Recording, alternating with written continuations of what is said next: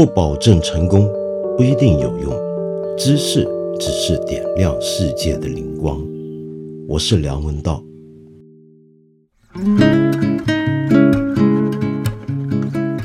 我常常被人批评啊，我节目做得很水，呃，总是一堆杂碎东西的拼凑。确实如此啊，我觉得说的这个评价非常的公允，非常的客观。呃，这么水的一个节目啊，有的时候啊还要比平常更水。比如说像今天这集就肯定会很水，为什么呢？是这样的，呃，我这个人一般而言情绪算是很稳定，呃，平常哪怕出了什么再严重的事情，我都能够保证按时的把这个节目做出来。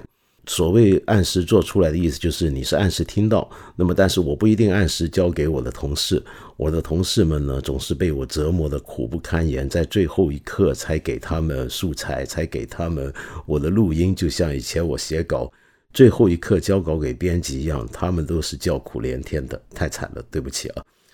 比如说像去年，有时候我面对一些家里面出现了一些生离死别的大事，我都能够从。医院赶回家里面，然后继续把一集节目做出来。但是有时候啊，那就真的没办法了，那纯粹是物理限制。比如说我身体不太好。我我也不说不上什么毛病，但最近就总觉得浑身不太对劲，尤其这两天不太舒服嘛。那么所以呢，今天就打算水一下。正好最近好像又没有什么又热门又还能讲的东西。那我昨天又问同事们有什么好说呢？同事们就说：首先第一够了，不要再讲缅甸了。好好好好，不讲缅甸了，也不讲东南亚了。那么第二，来点轻松的行不行？来点轻松的，那么我在想，有什么是轻松的呢？有人就问你有没有看什么喜剧电影啊？最近有没有看什么呃贺岁片啊？但我最近还真没看什么贺岁片，尤其是那种就以前香港也很流行各种贺岁电影，我一向都不太爱看。那么我也没有太看喜剧，很奇怪啊，就我不知道为什么我喜剧电影看的特别少，嗯。凡是那种事先我就知道他要我大笑的电影，我通常就不太爱看。就等于有些电影，就你还没进戏院，他就就已经提醒你要带好纸巾、带好手绢，你肯定要大哭一场。这种电影我也都不太爱看。嗯，倒不是说他们有问题啊，这纯粹是个人口味啊、个人品味而已。所以我最后一次在追看的。呃，喜剧电影说起来已经是以前 Woody Allen 还很搞笑的时候，以及周星驰还很搞笑的年代的电影，你看看多老，对不对？好，那不讲喜剧，那有什么东西比较轻松的？我们讲讲时尚品味怎么样？那但时尚品味又有什么好讲的呢？我想起去年啊，有件事儿，其实我们本来也打算谈，有些朋友也叫我聊一聊，但是结果我们错过了。那么现在呢，事过境迁。那么我们回头回顾一下，因为水的节目嘛，就总是做落后的东西。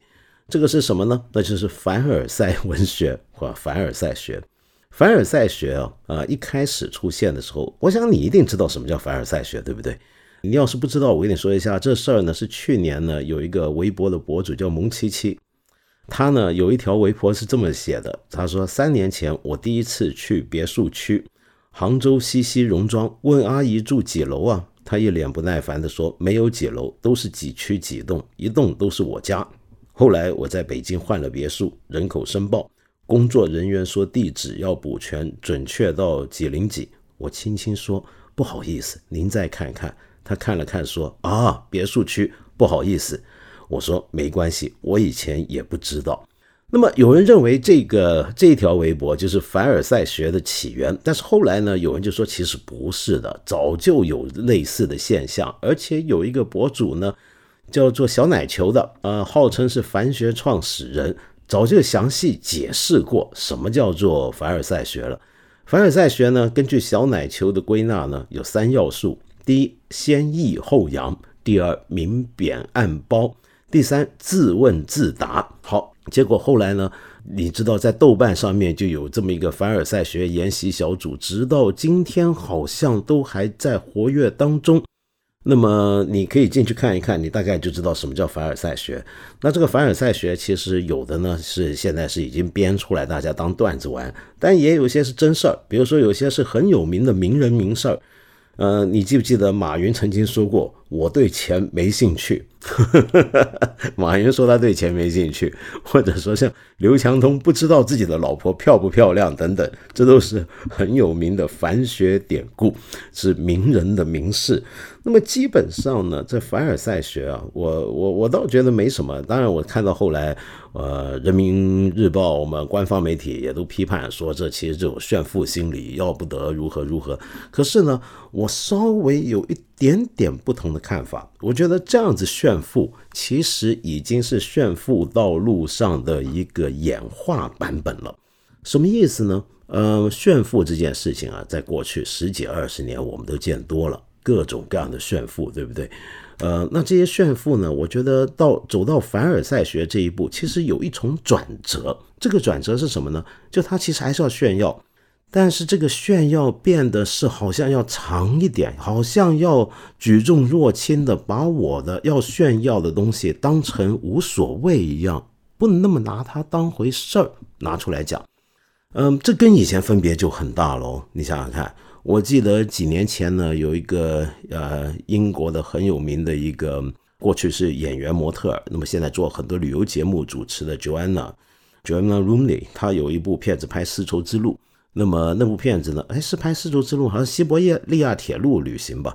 他有一站呢是在北京，那么这个节目呢，呃果然也是到了北京之后呢，就来说北京现在很牛啊，北京好厉害，那是好几年前了啊，请注意好几年前了。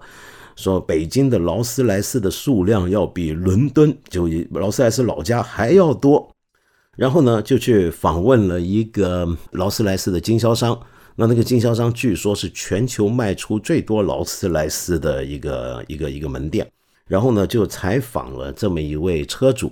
那这个车主呢，就开着车一路呢就自拍，很开心，然后就跟这个主持人介绍说：“我为什么开劳斯莱斯呢？因为它是金字塔的塔尖，就是说，因为它是最好的。就我要了这个车呢，我为什么要这个车？因为它就是汽车当中第一级别、最顶尖的。那这种车我爱开，然后呢就开的兴高采烈，然后一路上开车一路自拍，吓得这个主持人叫他说：‘您别拍了，您别拍了，这个看起来很可怕。’然后呢，就是说，你看这个马路上啊，北京不是常堵车吗？这个劳斯莱斯堵在路上，嗯，有点不太好。然后这个车主就说：“其实啊，要是在东北，在我老家呢，我早知道来我老家拍，我能把整条街给封了，那么拍起来就爽了。”那么像这句话就是过去式的炫富，当然今天绝对不可能，这不是摆明的就是有腐败情节嘛？对不对？我们怎么能够允许呢？但这个案例说明啊，就前几年这样子的炫富是很常见的，是很常见的。我们到今天也许都还看到很多人不是周身挂着名牌嘛？那那些要买奢侈品，买到就是要把所有的 logo 都堆上身。嗯，这件事情是有点古怪的，坦白说。但我等一下再讲。我我要讲就是我看过很多奢侈品牌。他们出的一些很古怪的、很无聊的一些东西，比如说有一些顶端的奢侈名牌，不是出过那种喂小狗、喂小猫的那种狗粮兜、猫粮兜吗？其实就跟你平常喂狗、喂猫吃的那种那种金属碗差不多，只不过外面包了一圈皮，就他家的皮，上面印着 logo。那你说你们家的猫跟狗吃了这个兜装的这个猫粮或狗粮，是不是开心一点呢？健康一点呢？长寿一点呢？绝对不是。那他买来干嘛呢？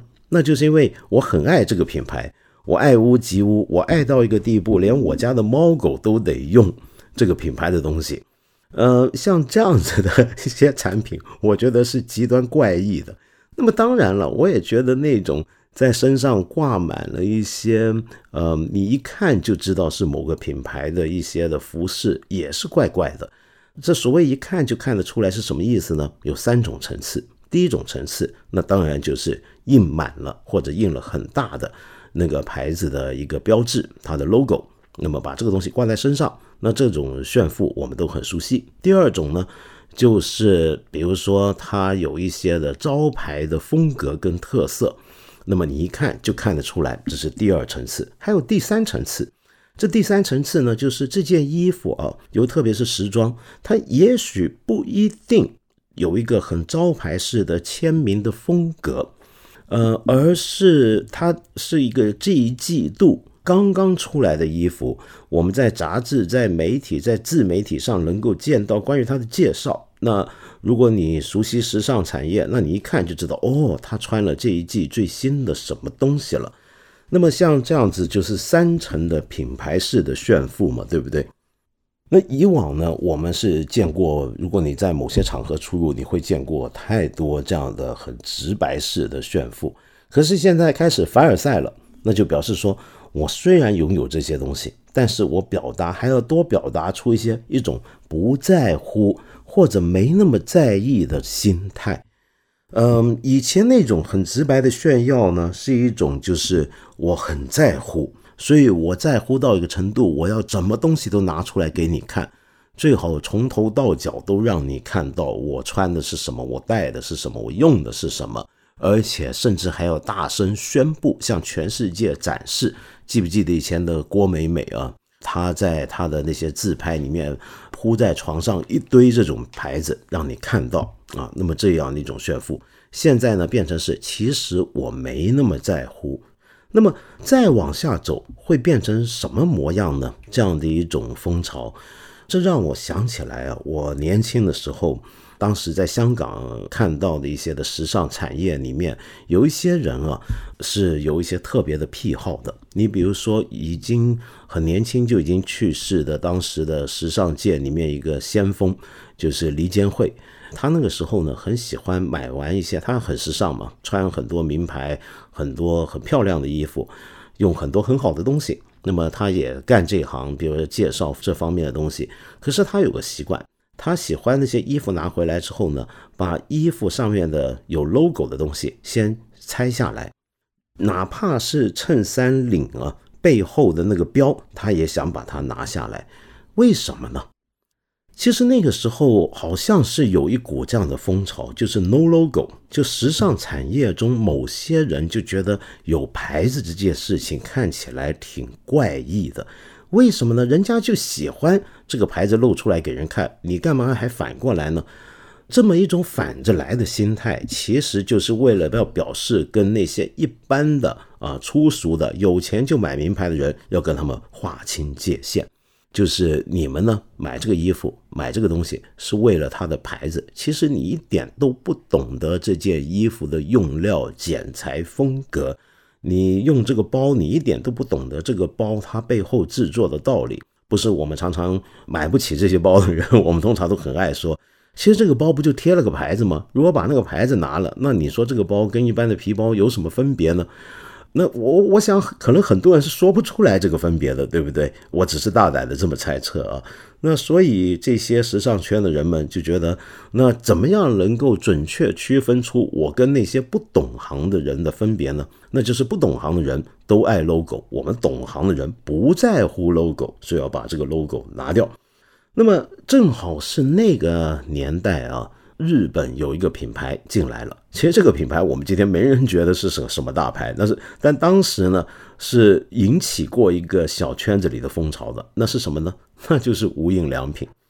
无印良品一出来的时候啊，起码在日本之外，很多地方的人对它的印象，你知道是什么样吗？就不是觉得它是一个价廉物美、设计好、有统一的日式清淡简约风的一个产品系列。而是什么呢？它是一个对那种品牌潮流的一种的反动，一种的颠覆。而它的所有东西你都没有 logo，看不出 logo 的时候，它连自己的牌子都不会弄在衣服上，哪怕衣服里面都没有的时候，那大家就觉得啊，这个东西太好了。太是我们这些人想要，所以有一阵子，哪怕是平时穿惯了最顶级的、很昂贵的名牌服饰的人，居然也都喜欢上了无印良品。我指的是至少在早期的阶段。那么当然也有一些品牌，有一些时尚品牌啊，是后来也是很刻意的告诉别人，我的这个牌子不重要，我这个牌子甚至是你可以拆下来的。你比如说是什么呢？比如说大名鼎鼎的比利时的著名的设计师 Martin Margiela 马吉拉，他的设计，呃，他的设计其实也很容易认啊。我们先不说这个风格，我们就说个牌子，它的 logo 是什么呢？没有 logo，它的 logo 就是你如果穿了一件它的最普通、最简单的 T 恤上街，我都能够把你认出来。为什么？因为它的 logo 就是。在外面看的话，就是四条。我们一个招牌啊，假设这个招牌是长方形或正方形的，那么平常就绣在外面衣服外面。那如果说我不露在外面，我衣服里面总是有个牌子嘛，对不对？要告诉你这是什么品牌出产的一件物品。那那个牌子它绣进你缝进你的衣服里面的时候，它不是终究要有一些边线把它缝起来吗？那这个边线最简单、最基本的连法缝结的方法，那就是在它的四个角落有四条线，它的这个 logo 就是那个牌子的四条的角线。那你如果穿了一件 Martin Margiela 的 T 恤或者是衬衫或什么，我们辨认它的办法就是在你衣服外面看到有一个平常用来放牌子的那个地方是四条的。小小的白线，小小的白线，斜角分布的白线，那我就知道啊，你这个你是穿了他们家的衣服了，这是一个时尚界里面的大神级的人物，你懂得穿他的作品，你买得起他的东西，那你挺牛的。可是 Martin Margiela 原来设计这样的 logo 啊，它有个用意，它的用意是什么呢？就是方便大家去把。他这个牌子给拆掉，他原来的意思不是要让这个呃让这四条线变成牌一个牌子，变成一个被你辨认出来的一个标志，而是反过来是希望你回家方便把它拆除。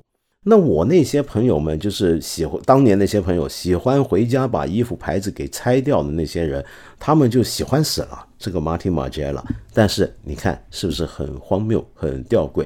呃，像这么低调的一个品牌，最后它的这个边线其实也还是个品牌。而 Martin Margiela 这个人呢，也是一个很神秘的人，呃，基本上从来不露脸，从来不露相，你能找到关于他真人的照片极少极少。一般的那种时装秀，呃，走台。不是发布新一季作品的时候，总是一群模特走完，那最后设计师要出来亮相，然后大家鼓掌欢迎，然后恭贺他啊，你这一季的衣服做得好，等等等等。但 Martin Margiela 从来不出席这种舞台秀，非常的低调，只是在一部关于他的纪录片里面好像亮相过一次。那么平常大家不知道他是谁。那么这非常低调，但是低调有时候也会成一个招牌。比如说 Martin Margiela，大家一想起他，就想起这是一个时尚界里面最神秘的人物之一，这件事情就成了一个招牌了。那说起来啊，到了最后也可以还是一个炫富的逻辑。可是炫富逻辑之外啊，在服装或者在一些的外观的服饰上的这个行业里面，有一些东西确实。是还可以再往上走一层的，比如说男装，尤其是男装，我觉得在这方面，男装其实比女装更加的细致跟曲折一点。女装你要低调的话，其实是有点难的。如果你要追求极端奢侈品当中，因为你穿什么戴什么，人家一看就看得出来。它就算没有牌子，它比如说这一季的定制，那其实也是大家，比如说我们看那些我们的国内的明星，他们走秀走红地毯，那很多人就会议论他穿的是这一季的什么高定等等，这都认得出来的。那男装就不一定那么容易认得出来了，是不是？比如说男装，什么叫做很牛的男装呢？那当然不是名牌做给你的这些呃西装男装，而是你去定制嘛。这就我们这几年不是老讲高定高定，那么网上能够找到一堆的大神呢，就给大家讲解这方面的学问，介绍世界上十大。呃，品牌是什么？十大设计师是什么？其实这些排名你千万别理他，这都是胡搞。从来这个行业就没有什么排名不排名，因为全部都是风格的差异，是有些级别的分别，但是没有一个很明确、很很很公认的所谓的排行这回事儿。这种事不要理它。好，那说一下这些服装，那这样的一种所谓的高定或者高级定制的服装，比如说我们就拿衬衫来讲好了，你会注意到他们有个特点。这些男装高级定制衬衫，它的的确确很多时候啊，你翻开他的衣服外面是不会有牌子的，因为你定制的嘛，它它不会有牌子，它是个，它哪怕是个非常大型的、很有名的一个裁缝店，它有它的品牌，但是除非你特别要求，否则一般它不会给你缝上去，没人会在衣服、衬衫外面缝牌子，那很恶心。好，那衣领后面有没有呢？如果是真的好的高定，它往往连这个东西也没有，它真的就什么都没有。那它有什么东西能够辨认出是他家的衣服呢？偶尔有些的风格上的考究，但是由于它是定制嘛，所以你还是可以按照你的口味，把它的原来的那个他家的那个风格，所谓的 house style 做一些改变，人家还是认不出来。那么这个时候呢，唯一你衣服上面可能有的招牌只有两种。标志只有两种，第一种是什么呢？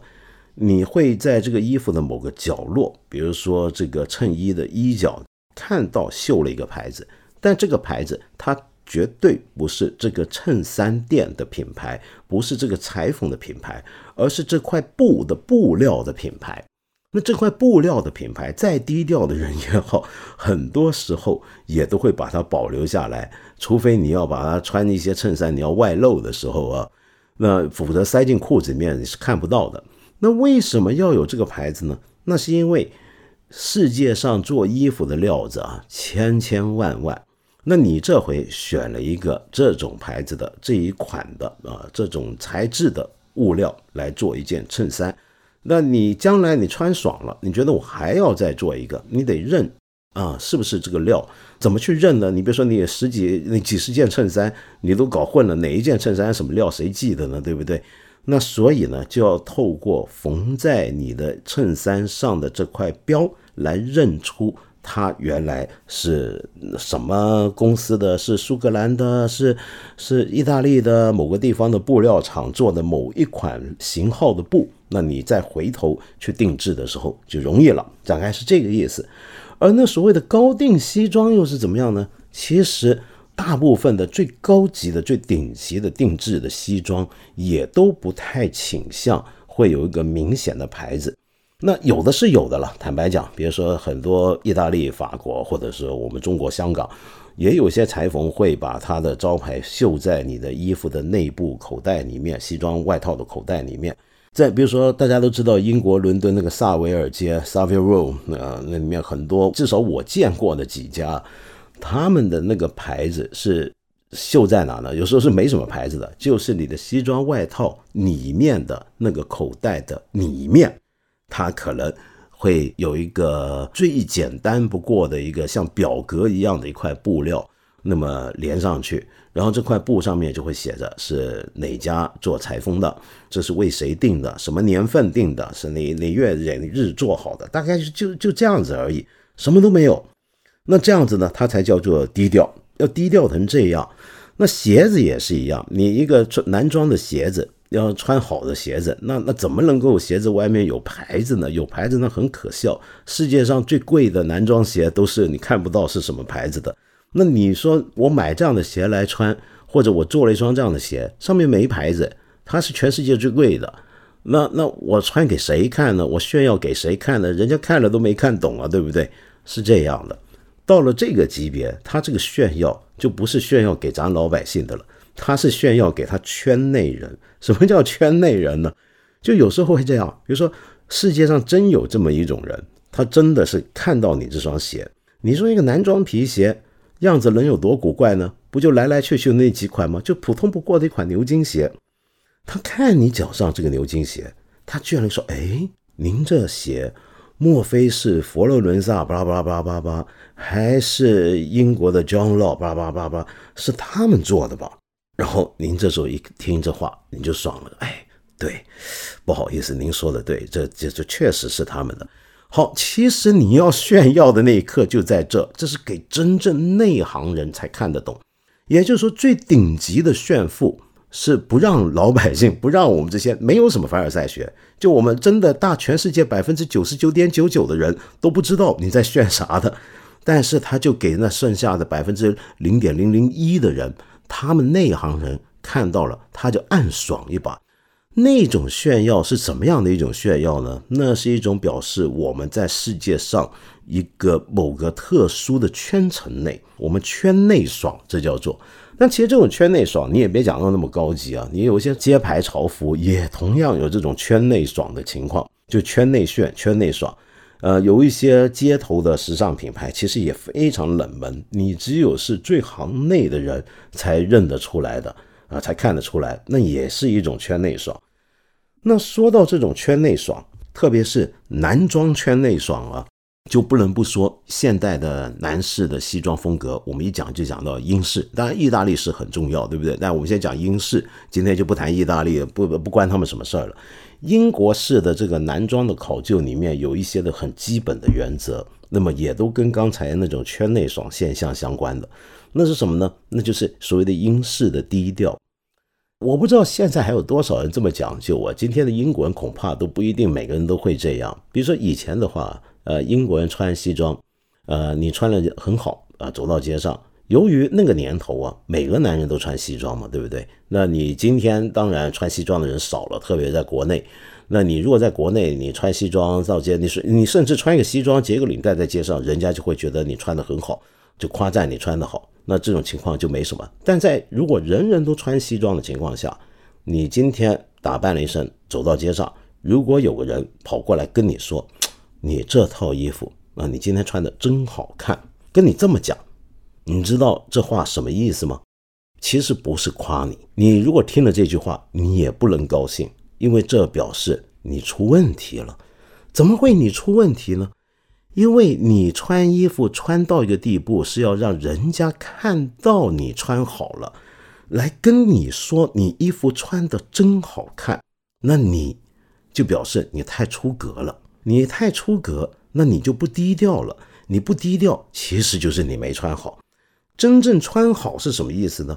就你穿的很好，人人看了都觉得，呃，表面这刚刚路上走没觉得你穿多好。呃，或者会觉得你好，但又说不出哪好，也没法夸你，就觉得你很顺眼、很舒服，真好看。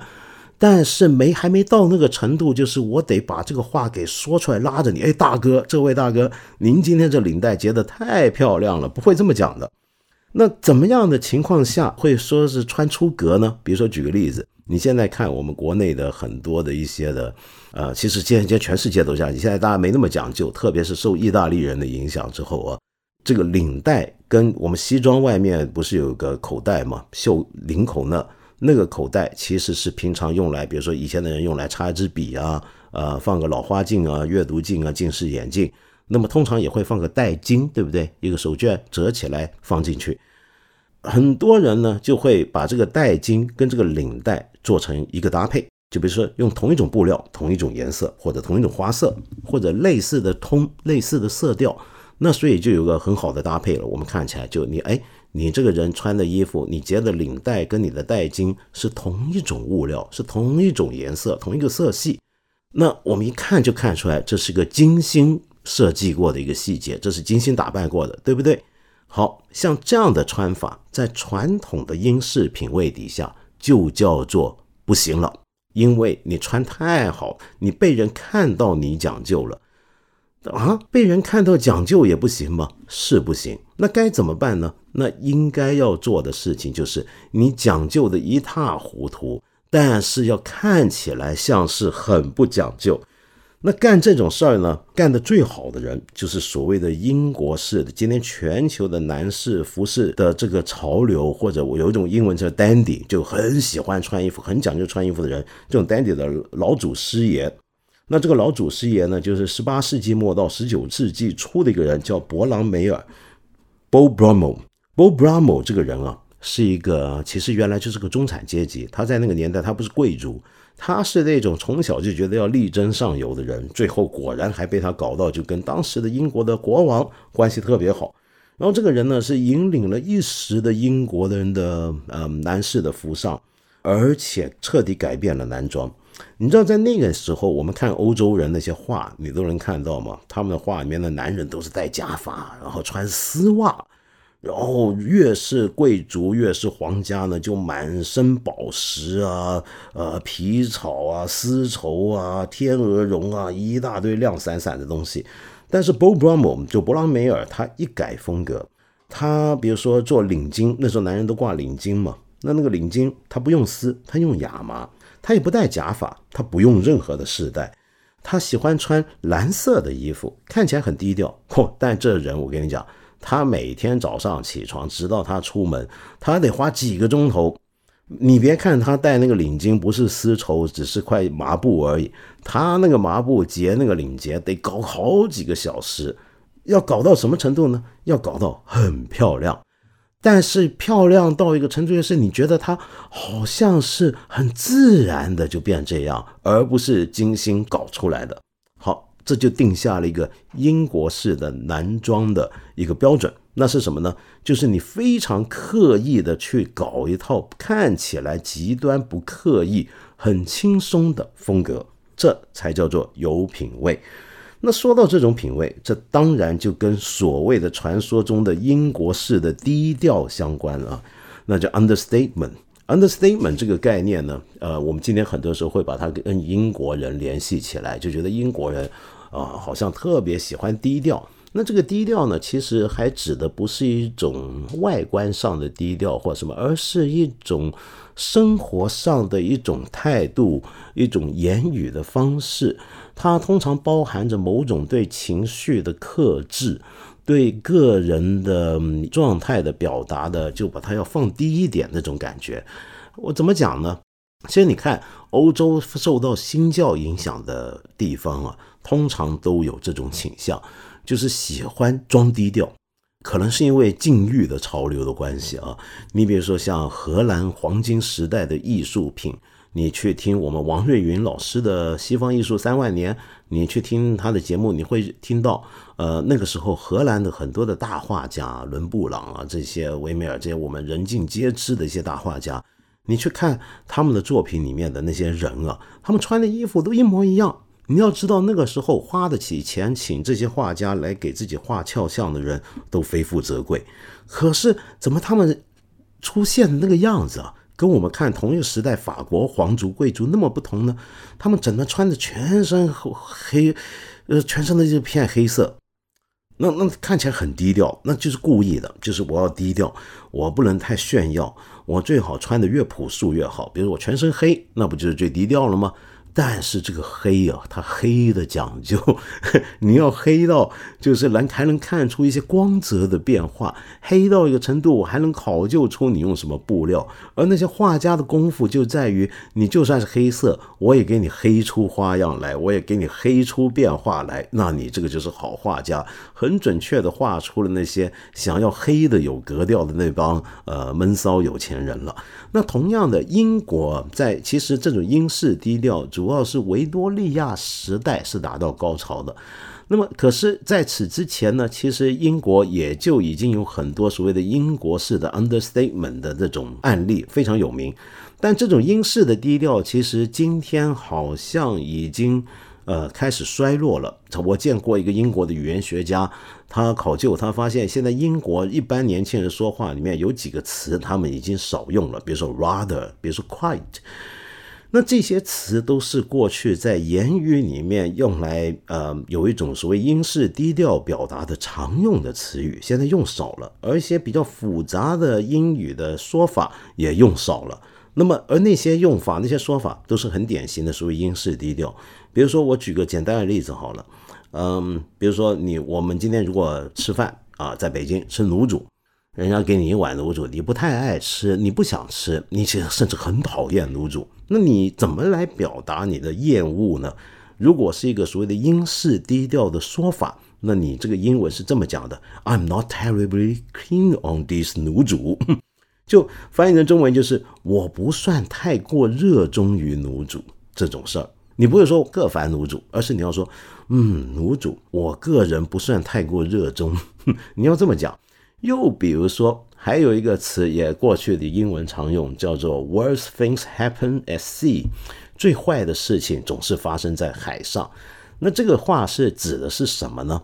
指的是你不要以为这是安慰人的话，就是比如说你一个人遇到不幸，你安慰他说：“哦，worst things happen at sea。”就是说坏事儿都在海上。你今天这个你只是呃呃掉了层皮，这还不算最坏。这句话通常是自己说的，而不是人家跟你说的。什么叫自己说呢？比如说我老婆跟我离婚了，呃，我儿子跳楼自杀了，然后你在路上，然后朋友碰到你，哎，你最近怎么样啊？你最近还好吧？呃，比如说今天股市大跌，我全全全副身家亏空了，看你垂头丧气，就问问你你怎么样？你还好吧？他说哦，worst things happen at sea。你自己这么说，坏事儿都在海上。你意思是什么呢？其实你今天遇到了极坏的事儿，但是你说出来的时候说更坏的事情都在海上，而跟问你好不好这个人一听这话就知道你今天出大问题了，大麻烦了。那还有一个词呢，比如说在外交、在政治上面也要这样低调表达才行。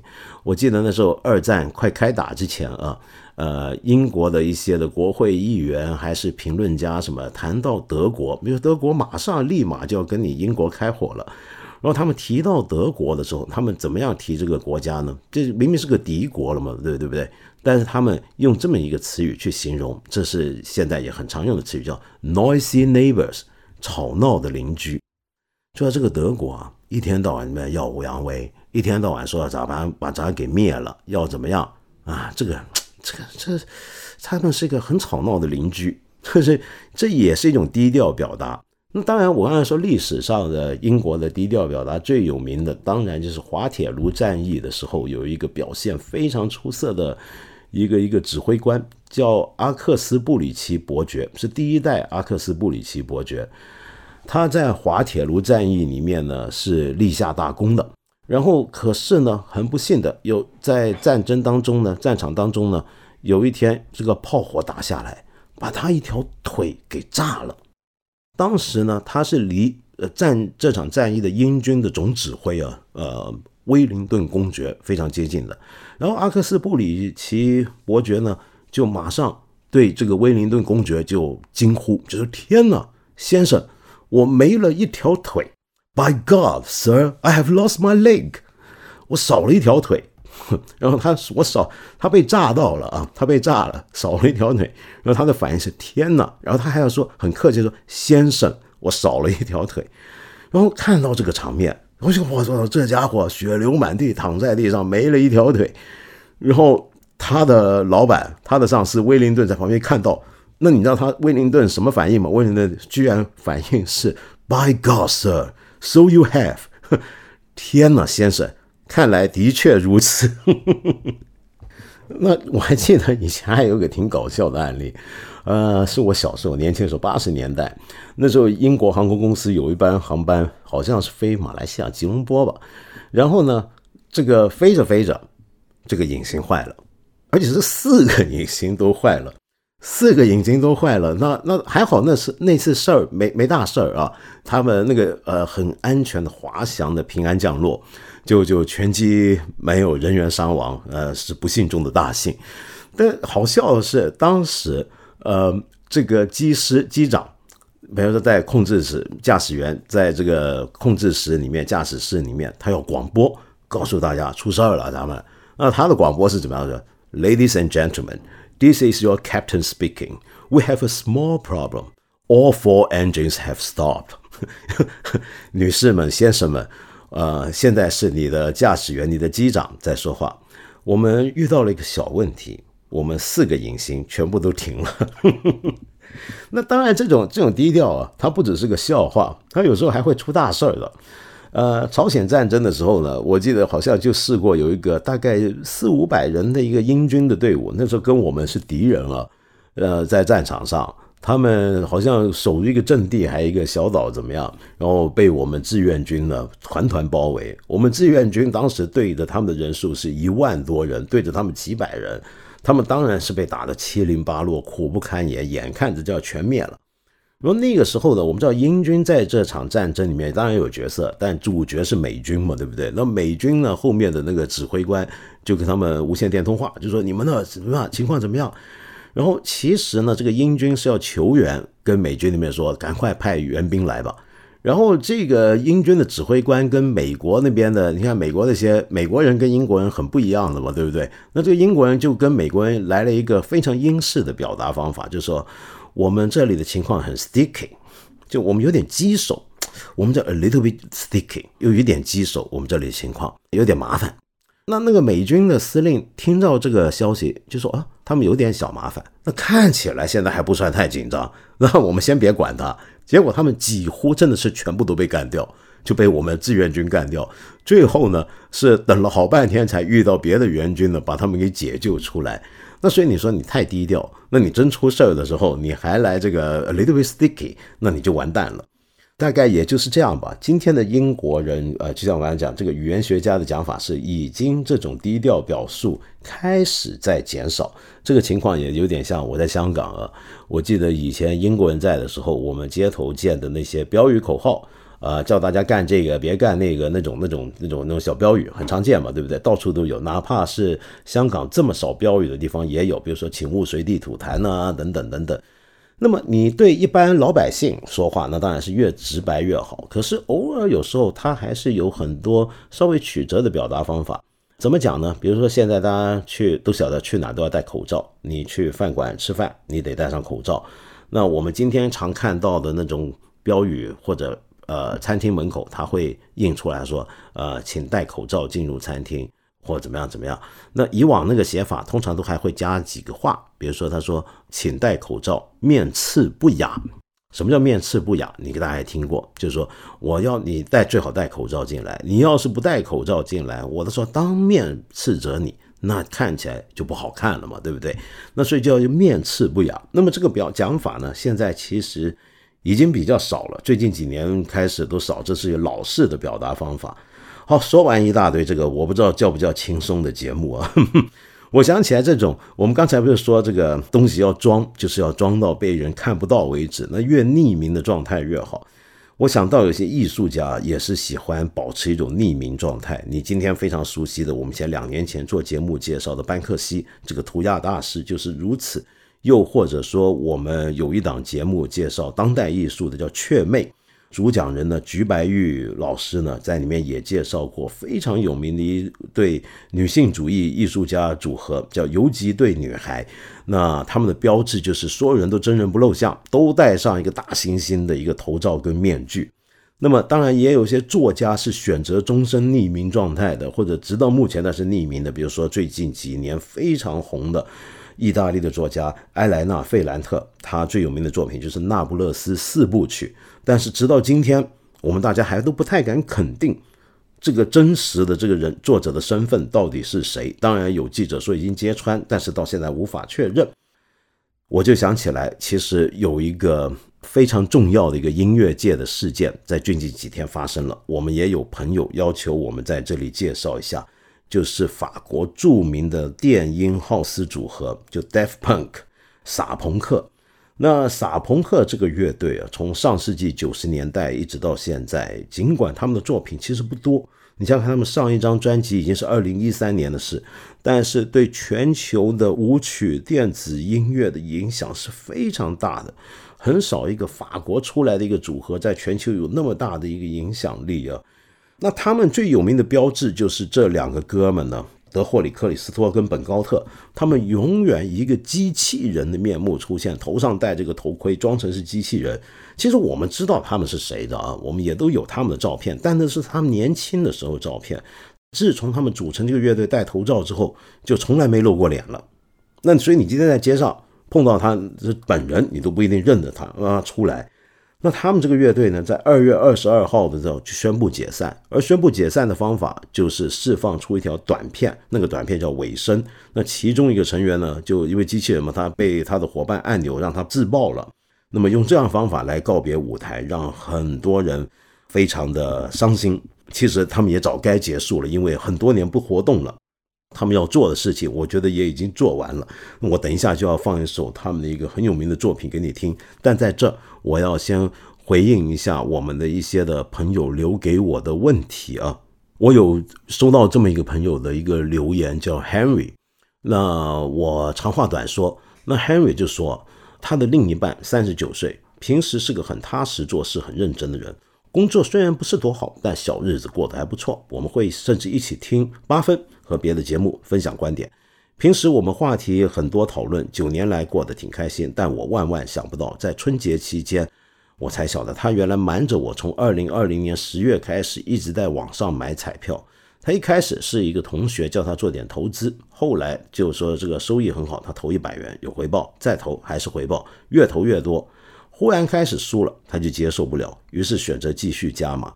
我真没有想到，他卖掉了自己原本出租给别人的房子，还把自己的存款也投进去，还在我不知情的情况下拿了我五千块想翻本，最后告诉我他总共输了三十多万，还欠行银行十几万。我忽然软瘫，不知道说什么好。可能大家会说赌徒活该，我心里也恨。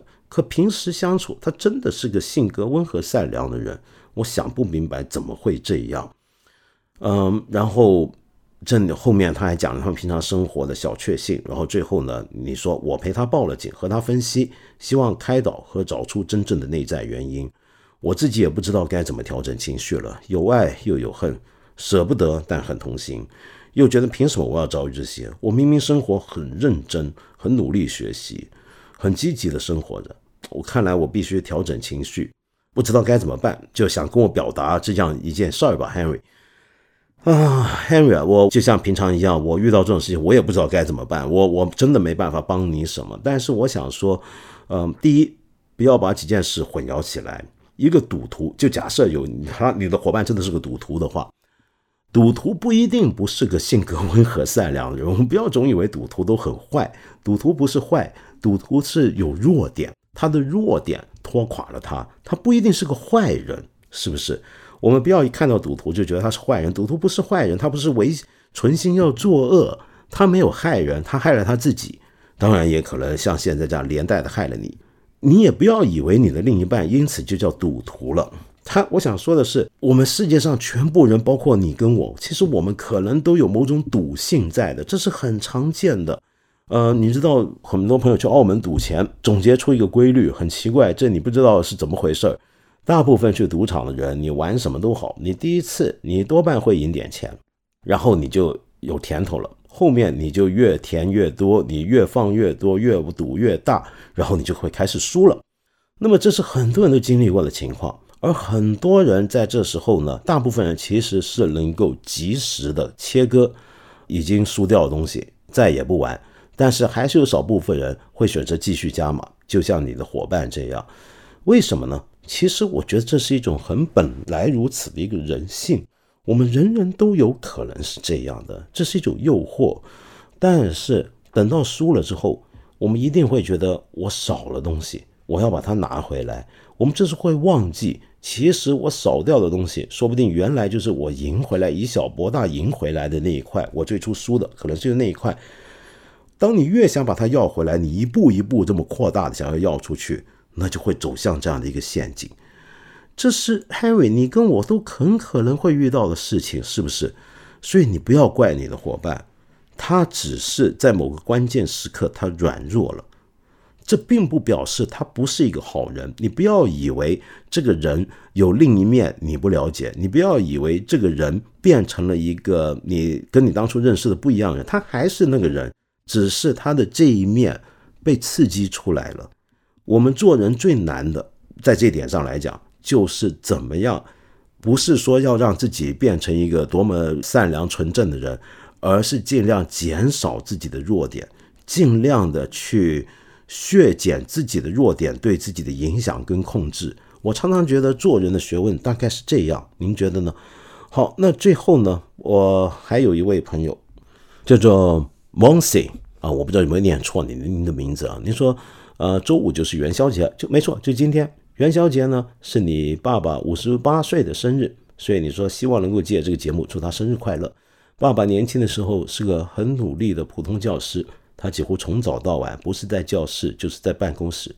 记忆里，年轻的爸爸是个其实有些内向的人，爱读书，家里有很多书，办公室的书也是堆到天花板。也许是因为他的书房，才让我也爱上读书，甚至爱上听看理想的节目。谢谢你啊！因为工作和疫情的原因，已经在海外三年没能回家了。哎呀，周五节目播出的这个时候，应该是家人正团圆为他庆生吧。但这场家宴没有女儿在，他心里一定觉得多少有些难过。渐渐长大，我开始意识到，记忆中无所不能、令我崇拜的爸爸，其实也是个有自己的局限和弱点，需要我在陌生城市为他指路的普通人。我们都不是很会直接表达爱的人，但是我始终记得几年前假期结束，爸爸送我上车的时候，给我的那个有些蹩脚、不熟练的拥抱。我想说，我记得许许多多。他和妈妈为我做过的事情，曾经我和他有过争吵，对他有过怨恨，但现在自己成了一个母亲，我想能理解爸爸了。爸爸生日快乐！我很想你，也很想家，希望你健康，希望你对自己好一些，像年轻时候一样去重新开始做那些你爱的事情。Moncy，你在海外回不了家，我就送你傻朋克 （Deaf Punk） 的一首歌。这首歌恰恰也是他们刚才我说的那条告别全球舞台的 MV 啊，那条短片里面出现过的一个音乐，是二零一三年他们跟 Paul Williams 一起演出的这个版本的 Touch，里面有这样一句歌词：If love is the answer, you're home. Hold on。如果爱就是答案，你已经在家了。